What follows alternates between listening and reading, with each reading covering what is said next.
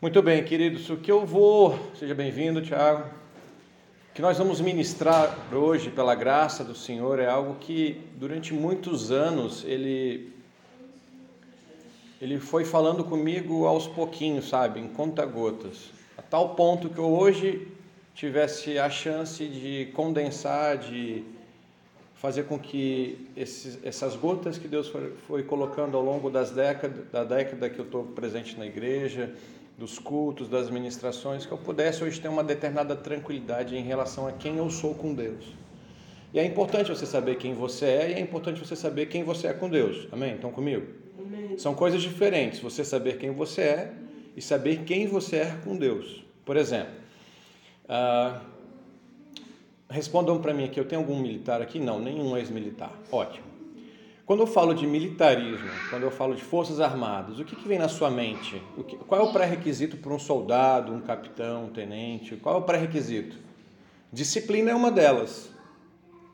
Né? Disciplina, ou seja, é, é, mesmo que vocês não tenham passado pelas forças armadas, vocês imaginam que para um bom soldado, um bom militar, ser um bom militar, ele tem que ter disciplina. Que outra qualidade o militar deveria ter? Coragem. Hã? Ética. Se ele não tiver ética, ele vai morrer de tanto tomar serviço e vai aprender ética na marra, né? O soldado, um bom militar, ele, ele sabe fazer o quê? Obedecer. Excelente. Ele sabe obedecer. Né? Olha, por incrível que pareça, nem todo militar sabe atirar. Levei um grupo de alunos meus para o stand de tiro um tempo atrás. E aí um deles ficou perto de mim. Eu levei acho que uns cinco ou seis alunos daqui para o stand de tiro, só um militar, um ex-militar. Foi o que foi pior. Acertava barranco, barranco, chão, barranco, chão, barranco, chão, ele não sabia fazer o ajuste da pistola. Então, assim, não necessariamente um bom militar ele atira bem. Mas todo militar, a gente espera que o militar tenha disciplina, a gente espera que o militar tenha coragem, a gente espera que o militar saiba obedecer. Por exemplo, é ano de eleição. O que, eu espero de um bom político? Bom político. Que ele seja honesto. O que mais?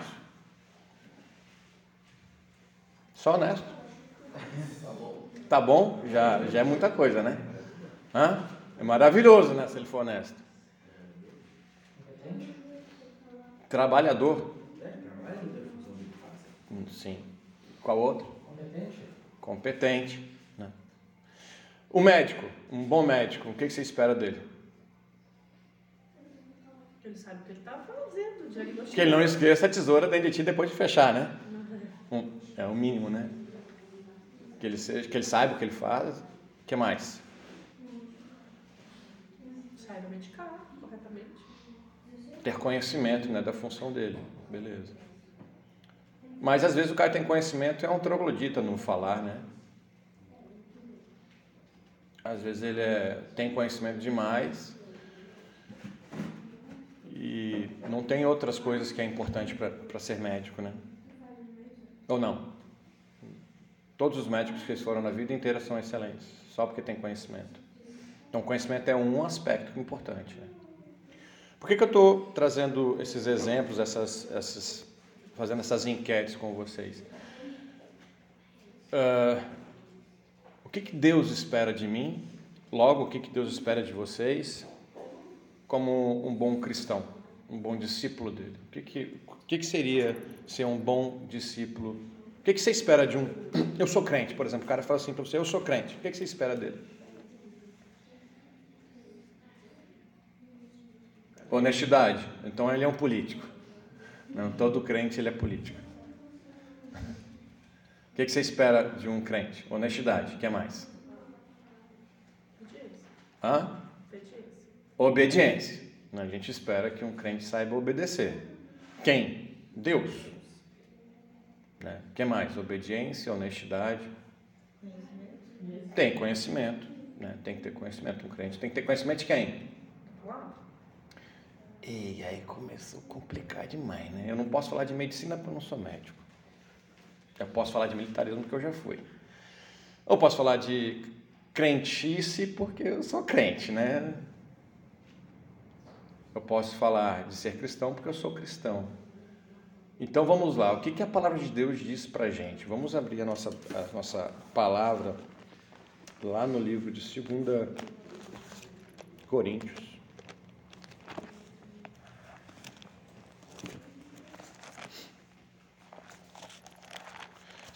2 Coríntios 8. A gente vai navegar um pouquinho sobre essa passagem. E vocês vão perceber que essa passagem ela te leva a um determinado tipo de raciocínio.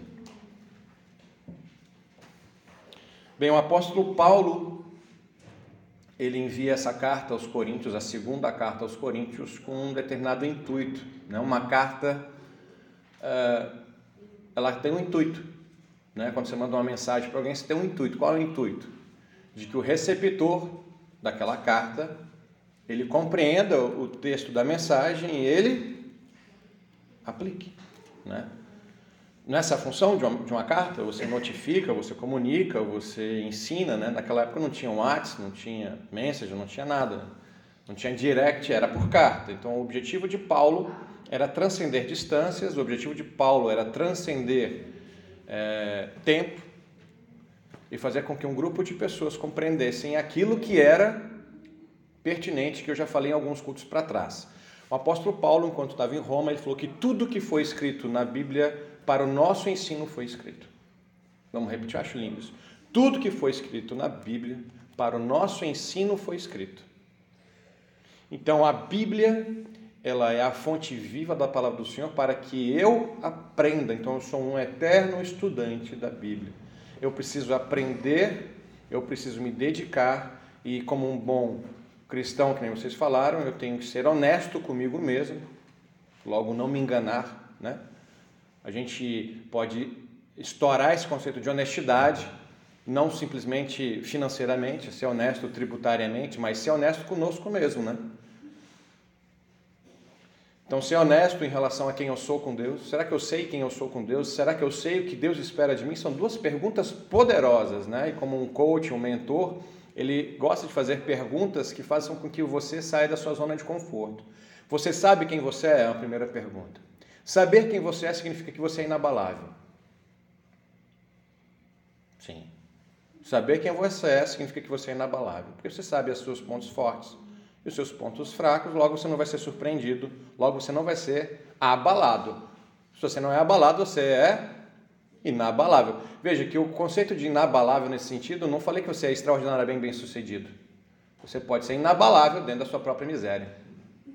Você pode estar convencido de que você é um pobre miserável e que você merece ser vítima o tempo inteiro, você vai ser inabalável na sua convicção. Bem, uma, um fanatismo nada mais é do que pessoas que têm um conceito dela tão intrinsecamente corrompido que ela se torna inabalável na mudança dos seus paradigmas, na mudança dos seus pensamentos. Bem, então o conceito de inabalável não, não necessariamente ele é positivo. Como eu acabei de mostrar, ele pode ser negativo também.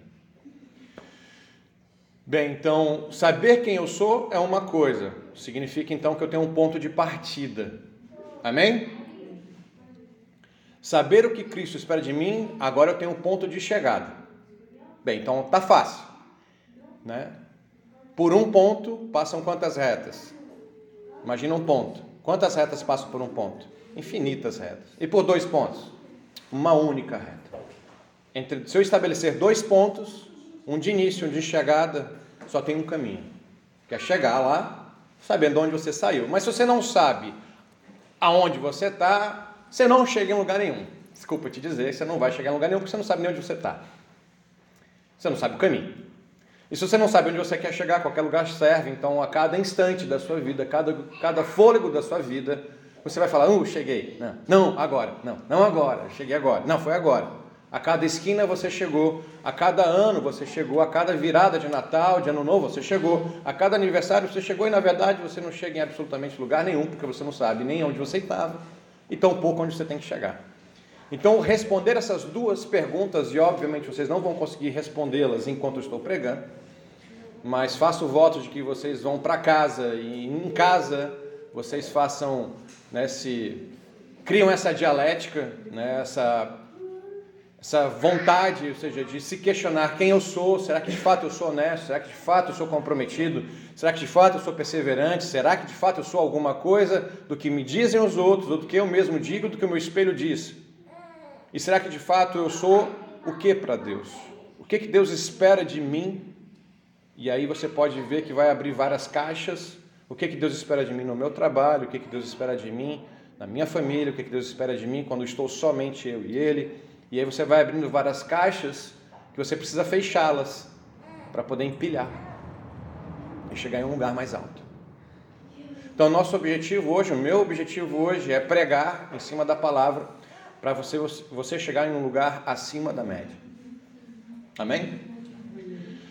Então, quando o apóstolo Paulo ele envia essa carta a Coríntio, ele está dizendo assim, ó, também irmãos, vos fazemos conhecer a graça de Deus concedida às igrejas da Macedônia. Bem, Paulo então está mandando uma carta a Corinto, falando sobre uma outra pessoa, um outro grupo de pessoas na Macedônia, tá? Provavelmente os filipenses, mas dá-se a entender que é os filipenses, mas enfim, povo da Macedônia. Porque no meio de muita prova de tribulação, manifestaram abundante abundância de alegria e a profunda pobreza deles superabundou em grande riqueza na sua generosidade. Ele está falando assim, querido, pessoal de Corinto, presta atenção. Eu quero te lembrar o que aconteceu com o povo da Macedônia. Eles estão passando por tribulação, dificuldade, eles não estão na bonança, eles não estão por cima da carne seca. Contudo, e aí ele diz: muita prova manifestou abundância de alegria e superabundou em generosidade. Muita prova, abundância de alegria e superabundância de generosidade. Estou falando de pelo menos três níveis em um versículo. Paulo está falando, você tem que entender que há níveis. Ah, eu não quero entender, então siga na sua, no seu level, no seu nível. Se o seu nível for baixo, siga nele. Se o seu nível for alto, prossiga nele. Mas tem uma característica, sabe? Ao longo dos meus 40 anos, eu percebi que as pessoas que têm nível, níveis altos, eles tendem a ir para onde? Um cara bem-sucedido tende a ir para onde? Uma pessoa bem-sucedida tende a ir para onde? Ficar menos bem-sucedido ou mais bem-sucedido? Mais. Uma pessoa inteligente tende, à medida que passa o tempo, e se ela é inteligente, ela tende a, a exigir mais dela ou a exigir menos dela? Ela tende a exigir mais, ela fala assim: eu preciso mais um pouco porque eu achei que eu sabia, agora eu vejo que eu não sei. Logo, ela é empurrada pelo mesmo processo que fez com que ela chegasse a um nível de inteligência. Quando ela atinge esse nível de inteligência, ela fala: Nossa, é tão pouco, agora eu tenho que me aprofundar um pouco mais, crescer um pouco mais. Um atleta também é assim, né? Um atleta ele chega a um determinado nível e aí ele fala o quê? Tá bom, até aqui chegou. Um atleta está sempre se superando. Um profissional está sempre se superando. Né? Então sempre há um estágio acima e sempre há estágios abaixo. Então, se você souber responder aquelas duas perguntas iniciais, você vai saber mais ou menos modular em qual estágio você está. E Paulo está falando, ó, Corinto, presta atenção, eu vou te dar um nível aqui de um grupo de pessoas que em dificuldade, em tribulação, moveu-se em generosidade, moveu-se em abundância de alegria, mas não foi de qualquer jeito. Isso é a interpretação de Paulo. Paulo, ele diz então, em outra carta aos Romanos, que tudo que foi escrito para nosso ensino foi escrito. Então, alguma coisa nós temos que tirar daqui. E ele segue, porque eles, testemunho eu, o, próprio apóstolo Paulo falando: testemunho eu, na medida de suas posses e mesmo acima delas, se mostraram voluntários. Pasmem o que vai acontecer em seguida. Pedindo-nos com muito rogos, seja, pedindo muito, a graça de participarem da assistência aos santos, dos enviados, dos missionários, de quem trabalha na obra e não somente fizeram como nós esperávamos, mas também deram a si mesmo primeiro ao Senhor, depois, de, depois a nós, pela vontade de Deus. Querido, preste atenção. Não, não vou explicar. Porque pode ser interpretação minha. E aí eu posso recorrer em, em erro humano. Quem sabe a gente abre a palavra, se tudo que foi escrito foi inspirado pelo Espírito Santo. Paulo, inspirado pelo Espírito Santo, ele escreve algo que é para o nosso ensino, ok? Mas ele fala, testemunho eu. Paulo está dizendo. A palavra de Deus diz que duas testemunhas configuram a verdade. Quem sabe eu pego uma outra testemunha da Bíblia para corroborar com isso aqui. Vamos então abrir no livro de Lucas. E a gente volta para cá, então deixa marcado aí. No livro de Lucas 17, o próprio Senhor Jesus, ele descreve um cenário. Ele vai descrever um cenário. E eu vou começar de trás para frente. Já viram aqueles filmes que mostram o final e depois vai desenrolando a história? Já viram esse filme? Esse filme, esse filme deixa a gente tudo doido, né? A gente começa a ver o final e aí tu fala, tá, mas como é que aconteceu o final? E aí tu começa a ver o filme de trás para frente, né? Eu fiquei perdido. Primeiro que eu fui assistir ontem uma série com minha esposa, já comecei mal. Já comecei na 17 temporada com ela. E aí já comecei pior, porque ela começou a ver a 17 temporada no meio da temporada e eu caí na besteira de tentar entender. De repente eu estava vendo um cenário, ela olhou para mim assim, viu que eu não estava entendendo nada, acho que o Espírito Santo tocou nela, estava me dando desespero. Ela falou assim: Isso aí está explicando o que aconteceu antes. Ou seja, a próxima cena, aconteceu um cenário, aí a próxima cena do, do negócio, que deveria ser a continuidade, não, para, congela, e aí volta para explicar aquilo. Isso é demoníaco, cara, porque para quem caiu de paraquedas nesse negócio, como assim? Ele estava mal, agora está bem, o que, que aconteceu, entendeu? Então, eu vou começar de trás para frente agora. O próprio Senhor Jesus, no capítulo 17, no versículo 10, ele fala assim: Assim também vós, depois de haver desfeitos quanto foi ordenado, dizeis: somos servos inúteis, porque fizemos apenas o que devíamos fazer. O próprio Senhor Jesus, ele diz que nós devemos nos considerar inúteis quando fazemos apenas o que devemos fazer. Eita, segura. Fala, Jeová, fala. Quando nós fazemos o que é esperado, quando nós fazemos o que temos que fazer, nós somos inúteis. Ou deveríamos ter a sensação de inutilidade, porque nós fizemos nada além do que a nossa obrigação. Bem, Paulo falou isso lá. E Paulo, e Jesus agora está dizendo, e ele descreve uma parábola muito difícil que quase ninguém gosta de tocar, porque isso afugenta a gente da igreja que você não tem ideia. Porque o pessoal usa essa passagem na hora do dízimo. E aí falou em dízimo, né? Assim, sobe assim os fios dos cabelos. E eu vou te ser sincero, eu não gasto mais um minuto da minha vida para explicar para ninguém o que é dízimo. Eu explico o amor de Deus, eu explico o outro nível Agora, ficar convencendo o ser humano a dar dízimo, eu não gasto tempo, não. Está entendendo? Porque é um nível abaixo. A gente está falando aqui, que Jesus está falando, se você faz o que é a tua obrigação, você tem que ter um sentimento de inutilidade, que você só fez o que tinha que fazer. No versículo 8, uh, eh, não, perdão, no versículo 7. Qual de vós, tendo um servo ocupado na lavoura ou em guardar o gado, lhe dirá quando ele voltar ao campo: Vem e põe-te à mesa?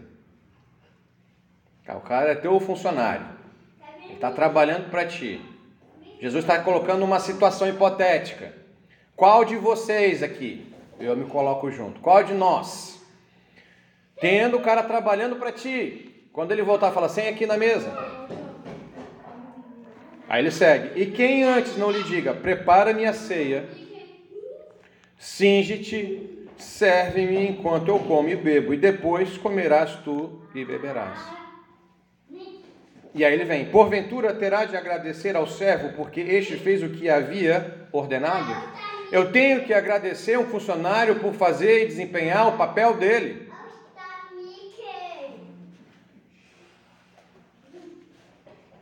E aí é onde segue, no 10. Assim também vós, depois de haverdes feitos quanto vos foi ordenado, dizeis: somos servos inúteis, porque fizemos apenas o que devemos fazer. Certa vez eu vi uma, uma reportagem e uma reportagem era muito louca, porque ela falava assim: temos um herói na nossa cidade. Eu falei, nossa, que interessante. O motorista de ambulância sendo um herói. Porque chegou no local do acidente sendo herói. É a função dele chegar no horário. É a função dele chegar no acidente. É a função dele levar aquela ambulância lá. Sabe o que é herói para mim?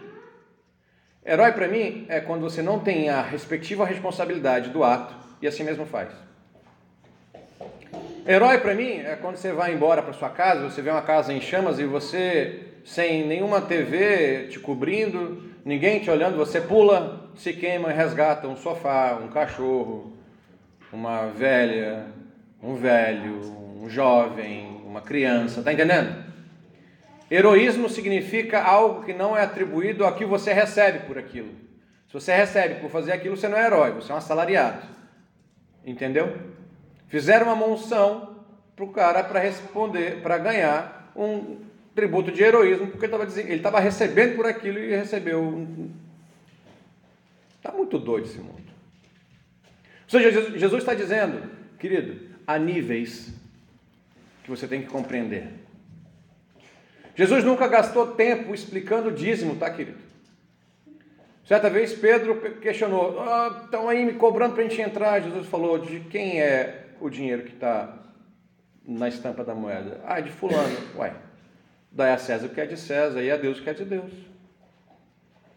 Jesus ele não chegou na hora que ele viu aquela viúva dando tudo o que tinha, ele não falou mal, ó, não devia ter dado. Ele nunca foi contra o dízimo, porque dízimo é algo que é obrigatório para quem já consegue, consegue entender. Bah, eu tenho muita dificuldade de entender. Então, ok, então volta duas lições atrás.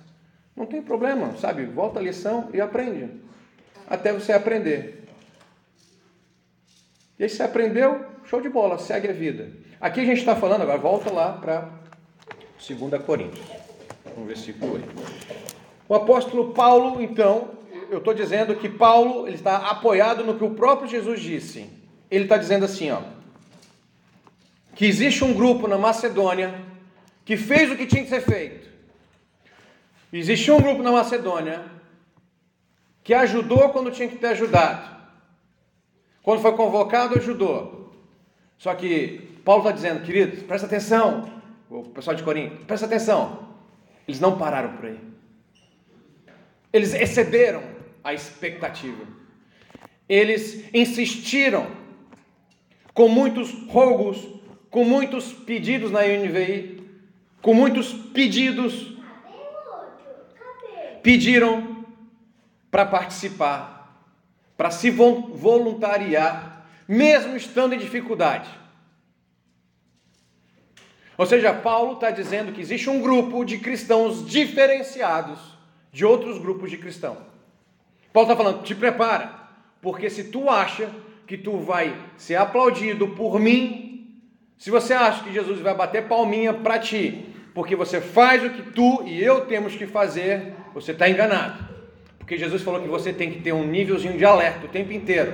Fez o que tinha que fazer? Tua obrigação. Ajudou teu irmão? Obrigação. Deu dízimo? Obrigação. Jejuou? Obrigação. Fui para o meu quarto, orei em secreto? Obrigação. Obrigação de ser cristão. E, pastor, essa palavra é dura. Ah, é? Azar, recebe.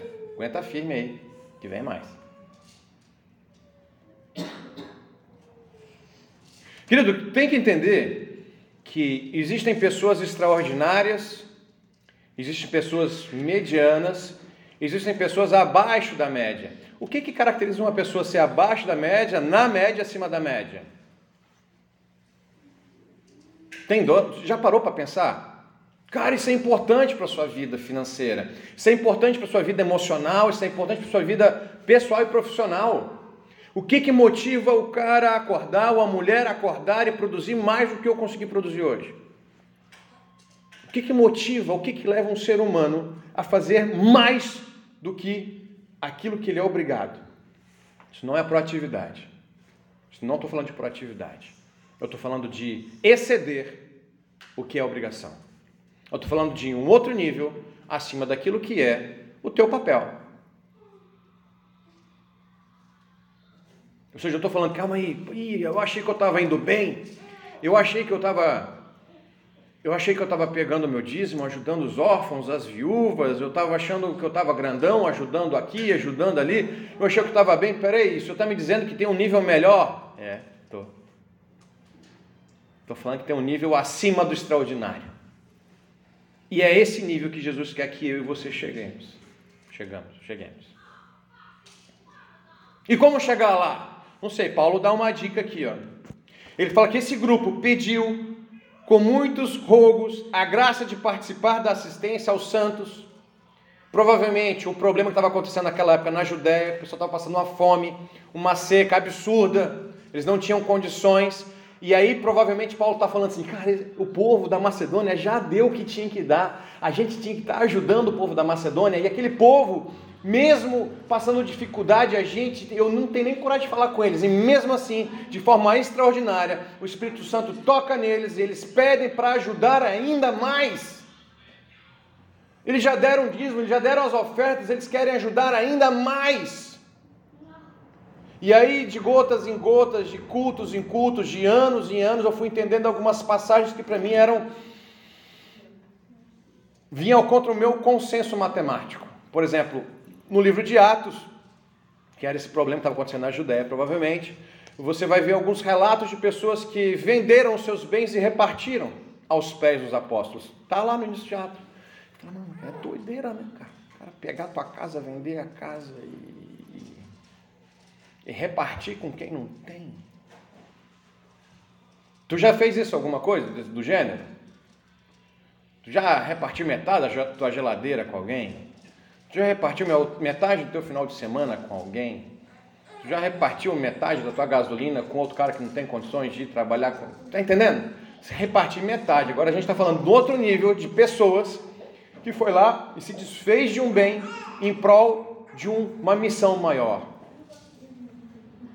Eu entendo como alguns médicos abandonam a vida aqui e vão viver em locais de guerra, locais como algumas partes da África que o pessoal morre, eles não têm condição nenhuma. Agora eu entendo, sabe? É o Espírito Santo movendo a tal ponto um ser humaninho que se permitiu estourar o conceito do amor, estourar o conceito de compreensão, estourar o conceito do que é obrigatório, do que é esperado. Ah, eu não vou ficar discutindo dízimo, não vou discutir porque para mim cada dízimo é pequeno, eu quero é mais. Sabe, a gente fica discutindo pagar imposto de renda, não fica? Quem que discute quando vai pagar imposto de renda? É doído pagar imposto de renda, né? Aí eu vi um cara que ganha menos do que eu falar, eu quero é pagar mais. Eu falei, por quê? Ué, porque aí eu vou estar tá ganhando mais. Por que, que eu não pensei isso antes? Me deu raiva, por que eu não pensei a mesma coisa antes? Por que, que eu modelei a minha mente para baixo e não para cima? Ué, se eu estou pagando muito imposto, logo estou ganhando muito bem, então eu quero pagar cada vez mais porque aí eu contribuo com o Brasil cada vez mais. Mas também eu quero ganhar valendo, né? eu não quero ficar ali no limite. Mas eu quero ser esse nível de pessoas da Macedônia. Porque na minha cabeça, às vezes eu recebo umas chamadas assim um, do pastor, do, do apóstolo. Ah, vai fazer tal coisa. Pá, mas eu já fiz. Eu não quero ter esse tipo de pensamento. Eu quero ter o um pensamento assim. Eu quero estar tá lá, e aí, vamos fazer?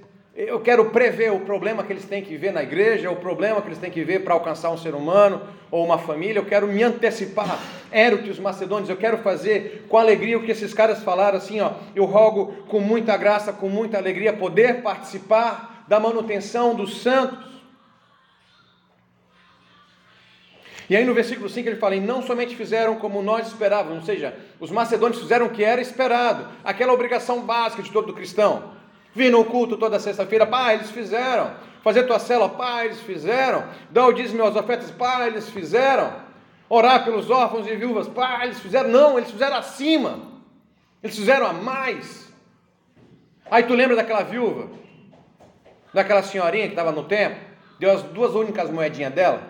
E aí os fariseus estavam dando do que sobrava. Jesus falou: ó, ela deu tudo. Ela excedeu, ela não precisava dar de tudo. Ela podia ter dado 10% do que ela tinha. Mas ela excedeu a média. Jesus falou: É isso que eu busco. É isso que eu quero, a média. Não, eu quero acima da média. Não se satisfaça com a média e tampouco abaixo da média.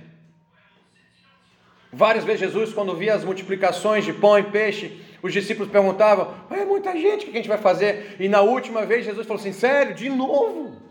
Eu estou parafraseando agora, tá? Sério, de novo? Vocês não viram o que a gente fez? Vocês não têm pão e peixe? Façam vocês agora. Vocês alimentem eles agora. Exceda a média.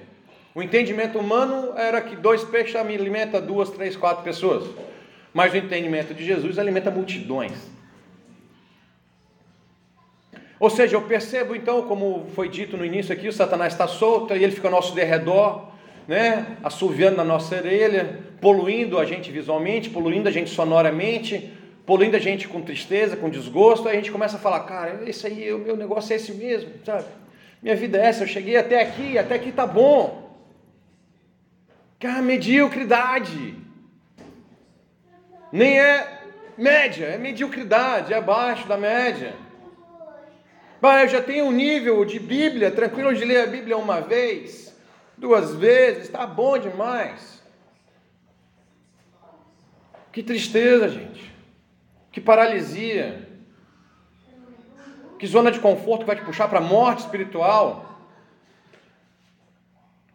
E aí ele segue, o que nos levou a recomendar a título que, como começou, assim também compete essa graça entre vós como, porém, em tudo manifestais superabundância. Olha só, gente. Ou seja, que os macedônios manifestam em superabundância, tanto na fé, e na palavra, e no saber, que são três coisas bem diferentes: abundância na fé, na palavra e no saber e em todo o cuidado e em nosso amor para convosco, assim também abundeis nessa graça. Paulo está falando, vocês têm que buscar esse foco final. Vocês têm que ir atrás, têm que correr, dá teu jeito, se puxa. Exemplo você tem. E aqui Paulo, ele pega um nível de cristão com outro nível de cristão e compara. E a gente acha que a gente não pode comparar. Está vendo o que o fulano fez? Olha o que o fulano fez. Ué, Paulo está comparando dois tipos de pessoas ao ensino e não para humilhação. Para exaltar o nome de Jesus, ele compara dois níveis de cristão, dois níveis de igreja, dois níveis de cidade. E aí ele fala: é pela fé, é pela palavra e é pelo saber. E aí ele dá um alerta: não vos falo de forma de mandamento, ou seja, por lei, eu não estou te obrigando a fazer isso. Corinthians, eu não estou te obrigando a dizimar. Corinthians, eu não estou te obrigando a ofertar. Corinthians, eu não estou te. Ou seja, ele não gasta tempo convencendo os caras que eles têm que fazer. O apóstolo Paulo, raras as vezes, ele, ele gasta tanto tempo falando, você tem que fazer tal coisa. Não, ele fala o seguinte, querido, se você não faz, tem alguém que quer fazer por amor e graça e confiança no Senhor. Você não faz porque você ainda está nos level anterior, você ainda está nas lições anteriores. Está tudo certo, calma, tu vai chegar lá. Se você quiser evoluir, se você não quiser evoluir, vai parar ali naquela lição. Mas para provar pela diligência, que é um cuidado, de outros, a sinceridade do vosso amor. Ou seja, Paulo fala, cara, seja sincero, isso é uma prova exceder, ou seja, você não, isso não é um sinal de arrogância você querer ir mais avante. Isso não é um sinal de arrogância você querer crescer. É arrogância se você quiser ter inteligência só por ter inteligência. Você tem inteligência para facilitar a vida de alguém, isso é sinceridade do coração. Você ter dinheiro não é arrogância. Você não é soberbo porque você tem dinheiro. Você tem dinheiro para ajudar e facilitar a vida de alguém, aí sim é sinceridade. Você foi provado e foi aprovado. Está entendendo a diferença? Ah, eu quero determinado nível de status no meu emprego. Para quê? Aquela velha história. Para quê? Vai fazer o que com aquele nível de status? Vai se corromper? Tu acha que Deus vai te dar algo para você se corromper? Sim ou não? Sim, eu já preguei sobre isso. Sim. Lembra da história que chegaram para o pro, pro profeta e falaram: Profeta, quem vai subir contra o povo lá? A qual tribo que vai subir para a guerra? Aí eles falaram, a tribo de Judá. Ou seja, todas as vezes que a gente chega para Deus com coração, com ídolo, com, com pensamento já resolvido, Deus fala, é, já está resolvido. Você não quer saber o que, que, eu penso? Então vou te dar o que você tem dentro do seu coração, para você se provar e você saber o que, que acontece quando você segue o seu próprio coração. Então nem toda resposta de oração é resposta de Deus. Quer dizer, é a resposta de Deus, mas nem toda resposta de Deus é a revelação do projeto dele. Pode ser a revelação do teu projeto. E aí ele vai falar: bem, eu estou querendo te dar um projeto, você não quer ouvir o meu, você já fica com o teu pronto. Aí eu dei aquela história, lembra? Ai, oh Deus, por favor, diz para mim, Senhor, se é do Senhor comprar esse carro ou não. É uma oração boa, né? O problema é que você já assinou o contrato há dois dias atrás. Então você está perguntando para Deus se é de ti, Deus, comprar o carro? Você já comprou. Senhor, é de ti viajar agora para a Ucrânia, Senhor? Você já comprou a passagem, já pegou o visto, já está na hora do embarque, está perguntando para Deus se é para tu ir para lá?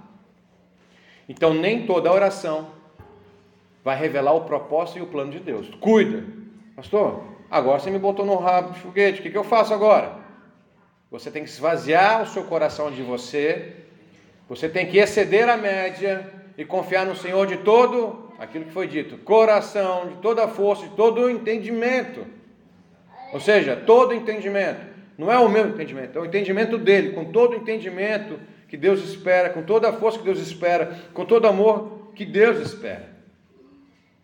E ele segue no versículo 9: Pois conhecereis a graça do nosso Senhor Jesus Cristo, que sendo rico, se fez pobre por amor de vós, para que pela sua pobreza vos tornasseis ricos. Cristo fez o que eu e você não poderíamos fazer, para abrir um caminho para que nós pudéssemos saber aonde chegar. Ele fez o que eu e você não poderíamos fazer. Ele deu exemplo. Nisso dou minha opinião. Bem, que legal, cara. Paulo tem opinião. Que loucura, né? Ó, Paulo tem opinião. Pois a vós outros, que desde o ano passado principiastes não só a prática, mas também o querer, convém isso. Completai agora a obra começada, para que assim como revelastes prontidão no querer, assim a leveis a termo segundo vossas posses. Paulo está falando, querido, não olha para o passado com nostalgia, nostalgia. siga para frente, para frente, busca um passo de cada vez que Deus quer na sua vida. Ah, visita o passado para aprender com teus erros, mas segue, avança. Esse negócio de vir para culto, para se encher, Cara, não precisa, você abre o YouTube, não precisa disso. Não precisa vir para cá para você ouvir a palavra do Senhor. Sinceramente, não precisa. Você vem para cá para poder saber se tem alguém aqui que precisa de você. Se você entra num culto e vai embora sem saber, sem conversar com ninguém, eu acho que a sua experiência não foi totalmente aproveitada. Sabe como você vai num parque de diversão que tem 10 brinquedos, você foi só em 6. Faltou 4. Você se encheu do Espírito Santo? Ok. Você teve uma experiência extraordinária espiritual? Ok, teve. A palavra foi poderosa, entrou, impactou meu coração? Ok. Mas faltou. Você fez a média. Você fez a tua obrigação, que é sentar o bumbum, ouvir a palavra e falar amém. Tá, e o que é sede? Você tem que olhar para a cara do seu irmão e falar, querido, esse cara não está bem, mano. Está bem, Edilson. Não, ele não está bem. Aí daqui é um gatilho para amanhã eu ligar para ele. Estou dando um exemplo, né? Aqui vocês vêm para cá para que vocês tenham uma, um mini laboratório de experimentação do que está acontecendo com esse povo da Macedônia, querendo extraordinariamente ajudar, sem precisar, um outro povo. Mas, pastor, você não está entendendo? A minha vida é tribulada. É, da Macedônia também. Pastor, você não está entendendo? Eu estava passando muita necessidade. É o povo da Macedônia também. Eu estava passando fome. É o povo da Macedônia também. E mesmo assim, eles já tinham ofertado e ajudado o que tinha que ajudar. Mano, ele já tinha feito a parte dele. E agora? Eles queriam mais. E aí eu fico incomodado quando eu vejo alguém que já fez o que tinha que fazer querer mais. É muita fome, é muita, sabe, é gula demais para fazer um bem, sabe? E eu fico impactado porque eu queria ter isso, eu quero ter isso, eu vou me esforçar para ter isso. Então eu não, eu não quero permitir, sabe, chegar no final da semana e falar, é mais uma semana que chegou, já é sábado, já é sexta. Sabe, eu quero chegar e falar, nossa, hoje é sexta. Hoje eu vou poder olhar para a cara da Bibiana, vou olhar para a cara do Gerson, do Farol, de quem vier, e, ver, e fazer uma triagem, uma anamnese. Nossa, será que eles precisam da minha ajuda? Será que eles não precisam? Ou simplesmente falar, se tu precisar de mim, conta comigo. Porque eu também não vou fazer o que nem Deus faz. Porque eu modelo ele, eu modelo Jesus. Lembra que a pastora falou que ela aprendeu essa semana que Jesus e Deus agem como se fosse um tabuleiro de xadrez? Para quem não conhece as regras do xadrez, funciona mais ou menos assim. Eu só posso movimentar a minha peça depois que o outro movimenta. Né? Eu, me, eu fiz um movimento, certo? Aí quando o outro movimenta, só assim eu posso movimentar. Então Deus fez o movimento, Jesus fez o movimento. Jesus falou o seguinte: sendo rico se fez pobre, por amor de vós. E aí você faz uma análise fala: nossa, que Jesus está falando então que ele ficou pobre, passou necessidade. Querido, esquece a referência dinheiro. Esquece a referência dinheiro aqui. Ele sendo rico em poder, se fez pobre. Ele diminuiu o poder dele na casca humana. Sim ou não? Jesus ele podia, Deus podia estar em qualquer lugar e pode estar em qualquer lugar, aonde ele quiser, em quantas vezes ele quiser. Mas enquanto Jesus ele só podia estar na Galiléia. Ele se diminuiu por amor a mim. Ele era eterno enquanto Jesus se tornou mortal. Ele se diminuiu. Pobreza no sentido de diminuição, sabe?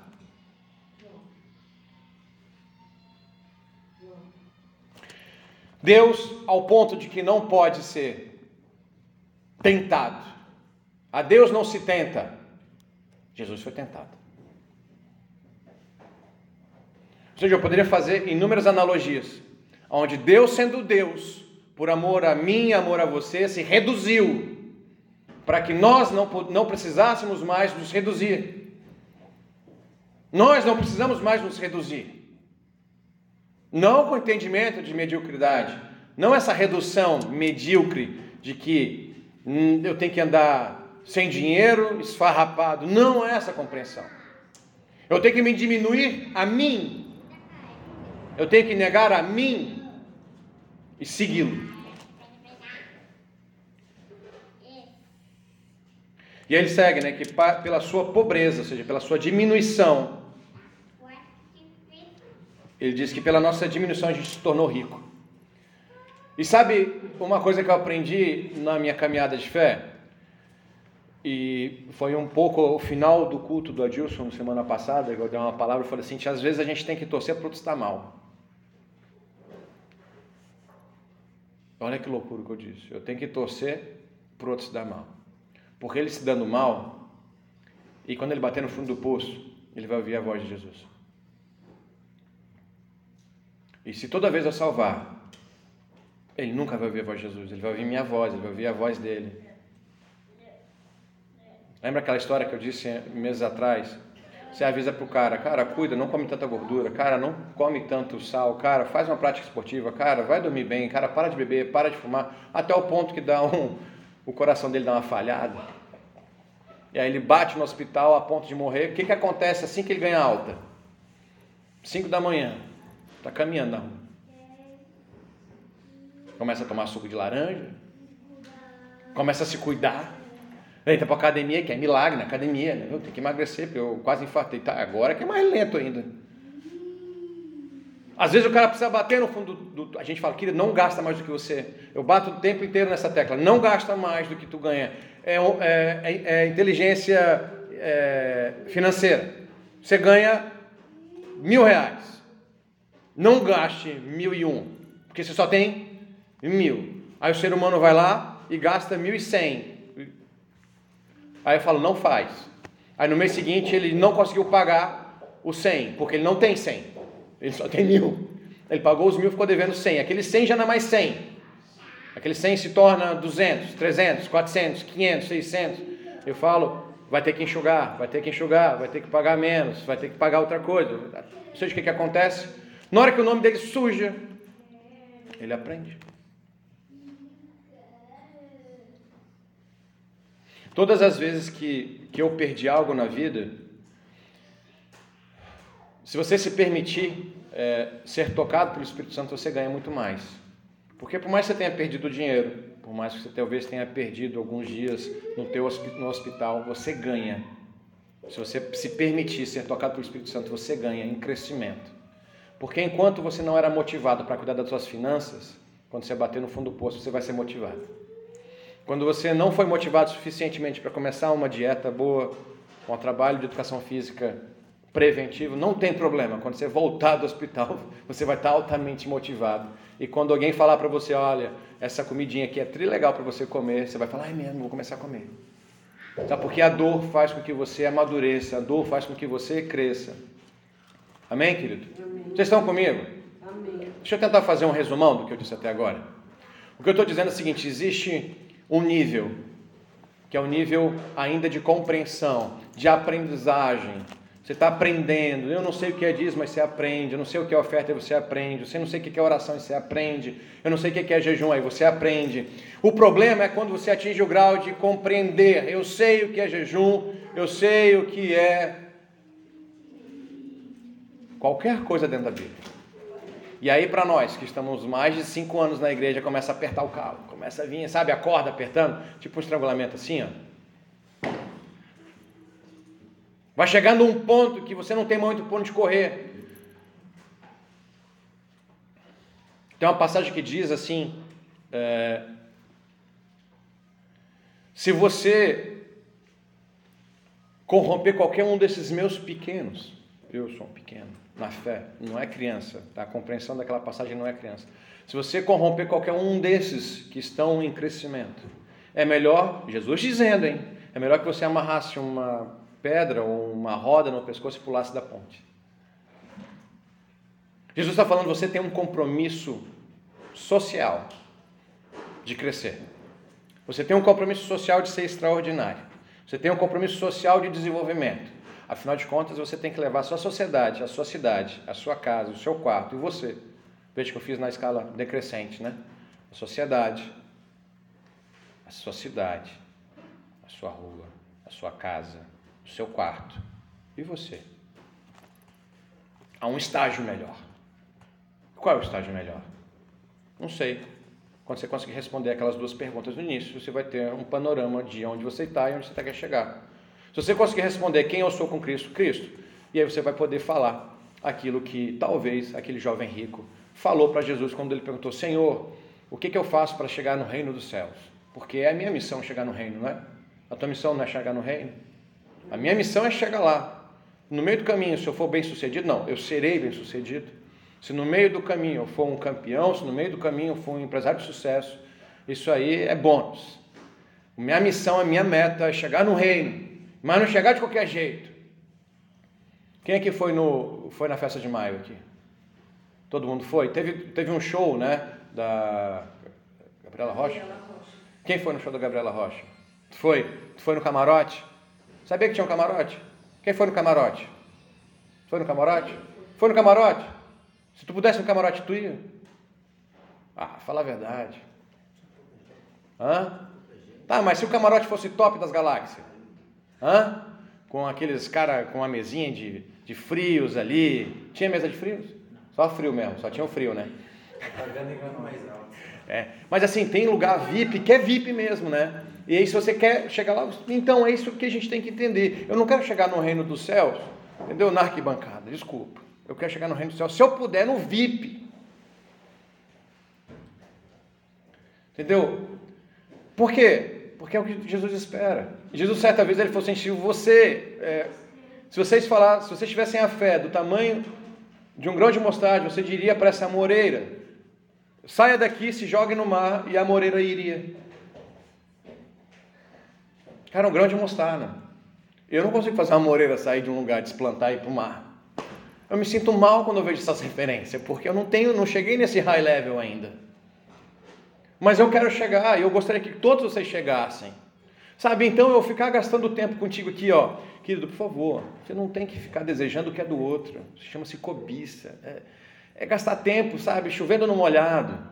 Chega aqui, tu quer casado, tu não pode adulterar, tá? Todo culto eu falo, não adultera, tu também não adultera teu marido. Aí eu, eu vou chegar para outro e falar, cara, tu não pode ter raiva do teu amiguinho, cara. Entendeu? Se o cara foi embora, foi embora, deixa ele seguir a vida dele, mas tu não pode ter raiva dele. Aí eu posso ficar passando os dez mandamentos. Que esse jovem rico chegou para Jesus e falou: Senhor, todos os dez mandamentos de Moisés eu faço. E Jesus falou: É verdade, se você faz. Então vai e vende tudo que tem e me segue. E o jovem rico não voltou. Ah, tá vendo? Então o problema é financeiro, Jaime. Não, não é financeiro. O problema dele era confiar em Deus. E talvez ele fosse um homem de muitas posses. Para quem já perdeu tudo na vida, para quem já passou fome ou não teve muita coisa, quando você você tem a seguinte concepção: se eu tiver saúde e força, eu levanto de novo. Para quem nunca nunca perdeu, para quem nunca ficou sem, é difícil dele compreender ficar sem. Entendeu? O grande problema, querido, é que a gente já teve as trevas uma vez na vida. Aí nós aceitamos a Jesus. Agora nós nos foi dado, nos foi dado a oportunidade de servi-lo. Nos foi dado a oportunidade não só de fazer o que ele espera, o que, que ele espera de mim? Eu vou dar uma dica para vocês, tá? Ide por todo mundo, batizando em nome do Pai, do Filho e do Espírito Santo, e fazer discípulos de todas as, ensinando eles. É uma dica. Você faz isso? Você faz isso? Você usa suas redes sociais para isso?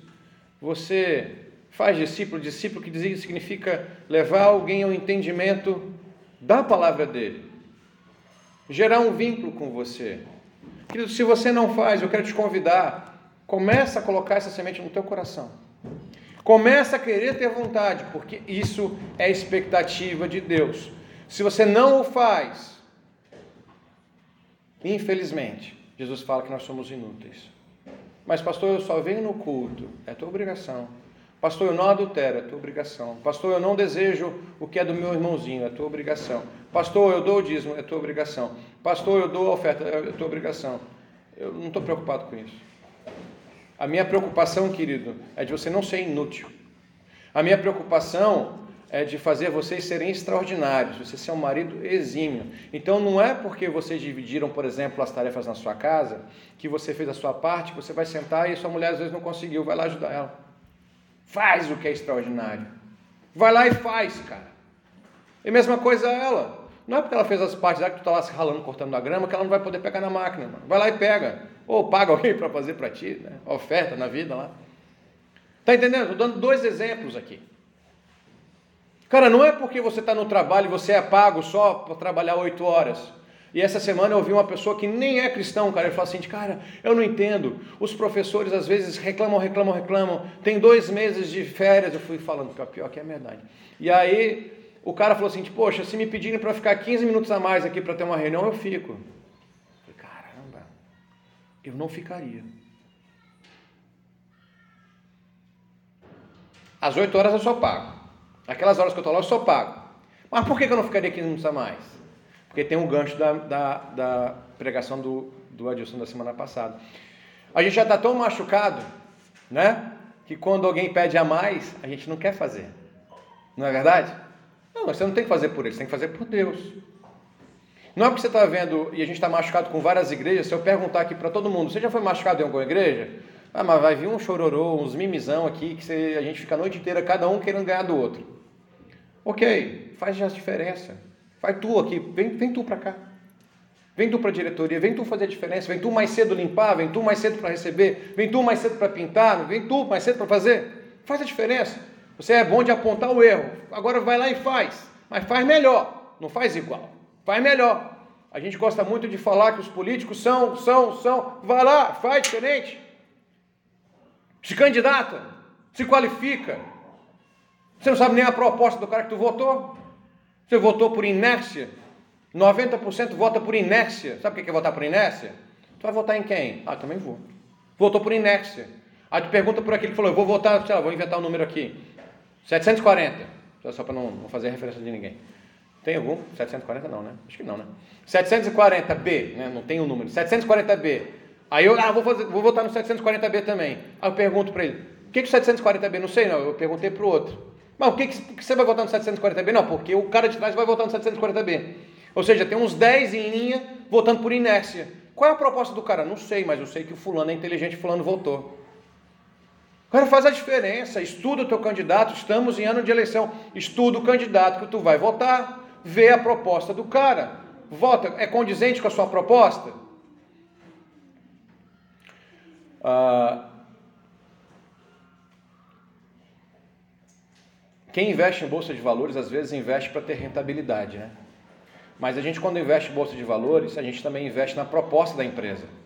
Então às vezes a bolsa de valores oscila para baixo e a empresa cai um pouco. Aí tu vai lá e vende, né? Você não pode vender, não deveria vender. Se tu, se tu comprou porque tu concorda com aquela empresa, entendeu? Tu é dono daquela empresa, um pedacinho que seja. Se tu vender, você está dizendo, eu não concordo porque eu não, eu não comprei o produto, eu comprei só o resultado. E a mesma coisa na igreja. Tem gente que compra o cristianismo só o resultado, só a bênção, não compra, não compra o conteúdo, sabe? Não compra, não compra a empresa, não compra a Bíblia, compra só o resultado. De vez em quando, estou com problema de doença, eu quero a cura, estou com problema financeiro, eu quero, eu quero dinheiro, estou com problema no casamento, eu quero a restauração. Mal, tu tem que comprar o produto, tu tem que comprar a causa, tu tem que comprar a estrutura da empresa, tá entendendo? Cada vez que você se bate, você compra um pedacinho disso aqui para você. Você se batizou, comprou um pedacinho, você tem direito a isso. Então estuda, porque é teu. E não joga essa responsabilidade para o teu líder, nem para o teu pastor, nem para o teu apóstolo. Porque você vai responder pela tua alma. Você vai responder pela tua alma. Cuida dela. Ah, mas eu tenho filho. Não, ela vai responder pela alma dela. Eu vou responder pela minha, exclusivamente. Eu amo demais minha mulher, mas eu não respondo pela dela.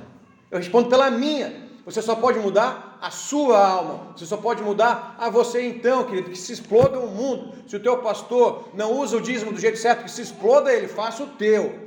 Ah, mas se a minha esposa me trai, eu vou trair também. Não, meu, se exploda ela, você não trai ou vice-versa. Ah, mas ele fala mal de mim, mas você, ele que se exploda, você não fala mal dele. Tá entendendo? Baliza a sua vida para um crescimento. O que, que eu posso fazer de forma extraordinária? O que, que eu posso melhorar a minha vida? O que, que eu posso fazer de crescimento? Como eu posso crescer? Como eu posso chegar em outro nível? A pastora Tainá, na pregação dela, ela falou que existe um livro que é O que Jesus faria.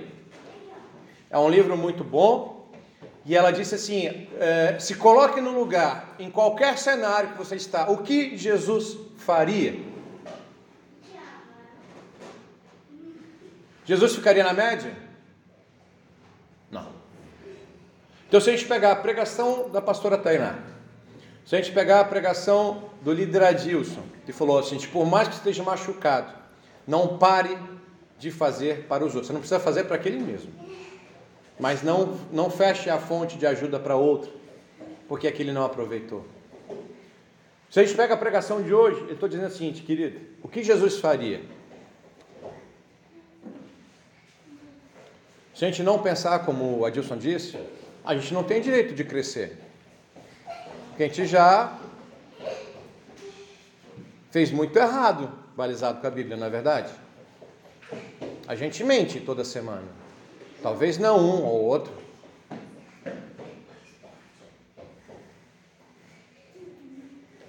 Sabe, a gente não pode se balizar pelos erros de um grupo, a gente não pode se balizar pelos erros individuais. Pastor, então me balizo por quê? O. Vai me fugir o nome do profeta. Não é Ezequiel, o outro, o chorão lá. Não, Daniel não era chorão. Hã? Jeremias. Jeremias. Jeremias, ele, tu lê um, um, versículo dele, mano, pensa um cara depressivo, final de cova, sabe, querendo se matar. E aí ele começa a falar, nossa, eu me acabei, sei lá, vamos pegar assim, Lady Murphy aplicada elevado a três. Tipo assim, acordou cedo, caiu o café na gravata, foi lavar, foi escovar o dente, acabou a, o creme dental, foi lavar a boca, acabou a água, foi sair, bateu o dedo mindinho, foi procurar a chave, não achou a chave, foi ligar o carro, acabou a bateria, foi sair, o passarinho fez cocô no. sei lá, entendeu? Fui, fui sair, bati o carro, cheguei atrasado, fui demitido. Sabe, Jeremias foi um profeta que ele teve problema atrás de problema. E de repente ele começa, mas no Senhor eu renovo as minhas forças. Que, que é isso, cara? Esse cara é bipolar, mano. Ele estava se lamentando, lamentando, lamentando. Daqui a pouco, no Senhor eu espero e aumento as minhas forças. Eu lembro, eu trago às memórias os feitos de Deus. Peraí, é porque se ele trouxer os feitos dele, não vai dar certo, né? Os feitos dele não são bons. Então, querido, se você estiver passando por um perrengue, por uma dificuldade, e você não tiver o que lembrar de sucesso seu, lembra do sucesso de Deus. É o que o apóstolo Paulo está falando. O, galera de Corinto, vocês estão fazendo a obrigação. Lembra agora da Macedônia. Um high level. Olha o que os caras fizeram. A gente conhece muito aquela história, né? Várias pessoas de sucesso dizem quase que a mesma coisa de formas diferentes, mas é a mesma coisa. Eles falam assim, tipo, eu estudei 8 horas, eu estudei 13 horas, eu trabalhei 6 anos, 8 anos para chegar no meu milhão, ou para ter minha empresa, ou para passar num concurso. E aí quando eu ganhei, passei num concurso, o cara chega assim, pô, tu teve sorte, né? E aí a grande maioria deles fala assim, é verdade. No primeiro momento eles concordaram, porque eles não sabiam quem eles eram. Eles não tinham valor próprio. Eles realmente acharam que eram homens de sorte. E depois de um tempo que eles amadureceram, não, cara, eu, eu dediquei, eu fiz por valer essa vaga, eu fiz por valer essa empresa, eu fiz por valer. Essa... Não, vocês têm que entender que vocês não são qualquer um.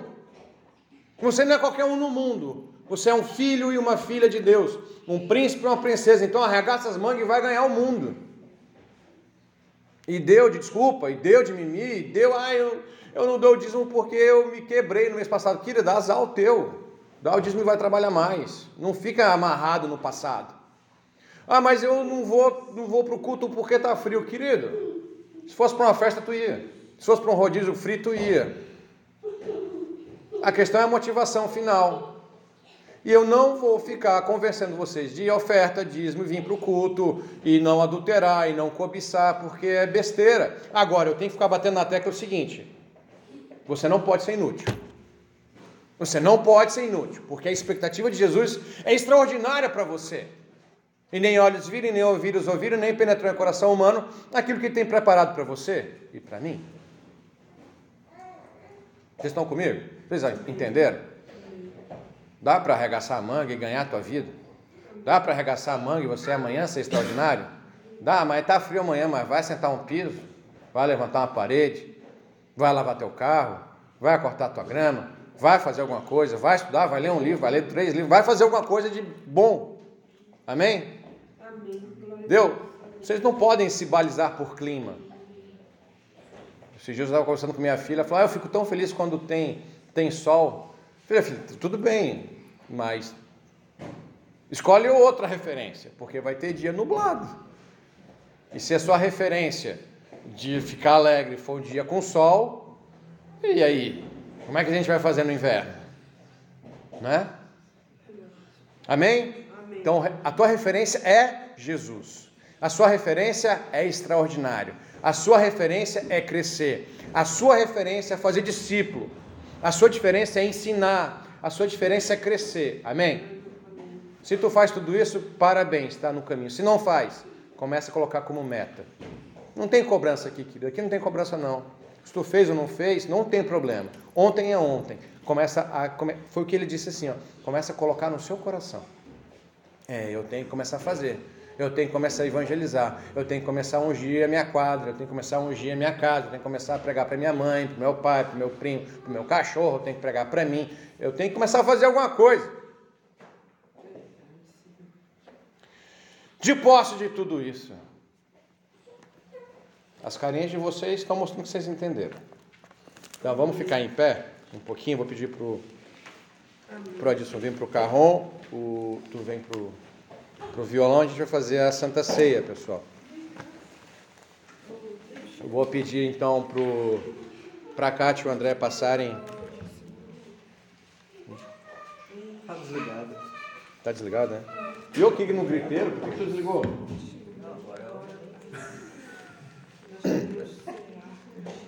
show, show. É verdade.